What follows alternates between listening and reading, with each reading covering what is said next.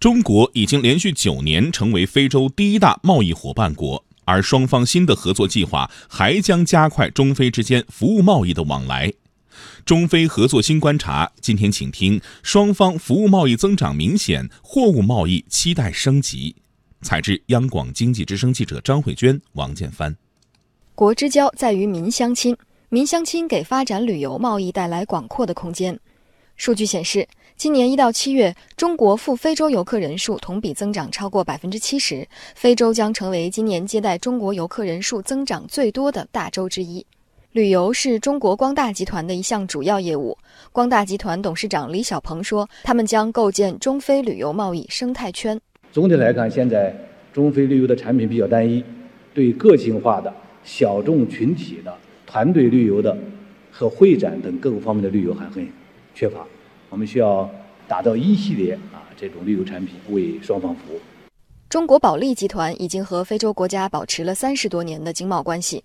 保利集团总经理张振高说：“过去和非洲国家的经贸往来和互利合作主要集中在贸易及相关的投资领域，今后将加强与非洲国家的文化业务对接，把非洲优秀的。”传统文化艺术形式做一些包装、呃运作，引进到中国，以提升呢中国老百姓的精神文化的需求。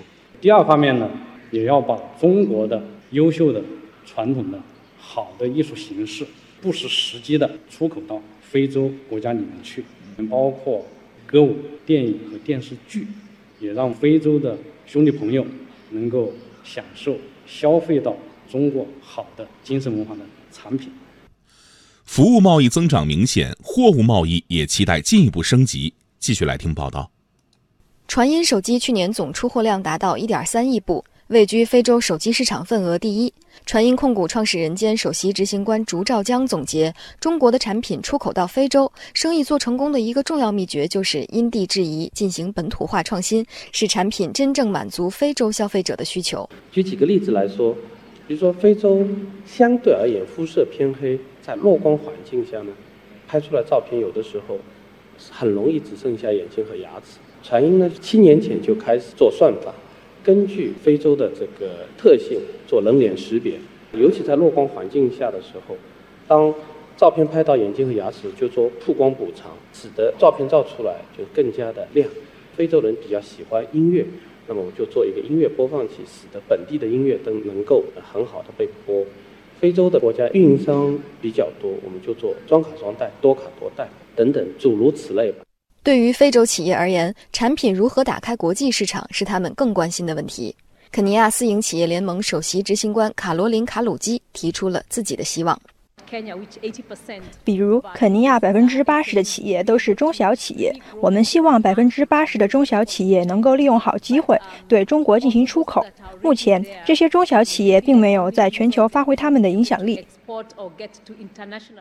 如何赋能非洲当地企业实现合作共赢？阿里巴巴全球化业务总裁赵颖说：“他们已经在尝试把非洲的特色商品。”通过阿里巴巴的电商平台卖到中国来，介绍给中国消费者，也把中国的游客通过阿里巴巴的支付宝，还有非洲旅行平台带到非洲去。那么这个也是最能够帮助当地中小企业创造就业机会。希望通过我们的移动支付的技术的输出、互联网技术的输出，还有我们的物流等等各方面的经验的分享，来赋能当地的企业呢，一起合作共赢。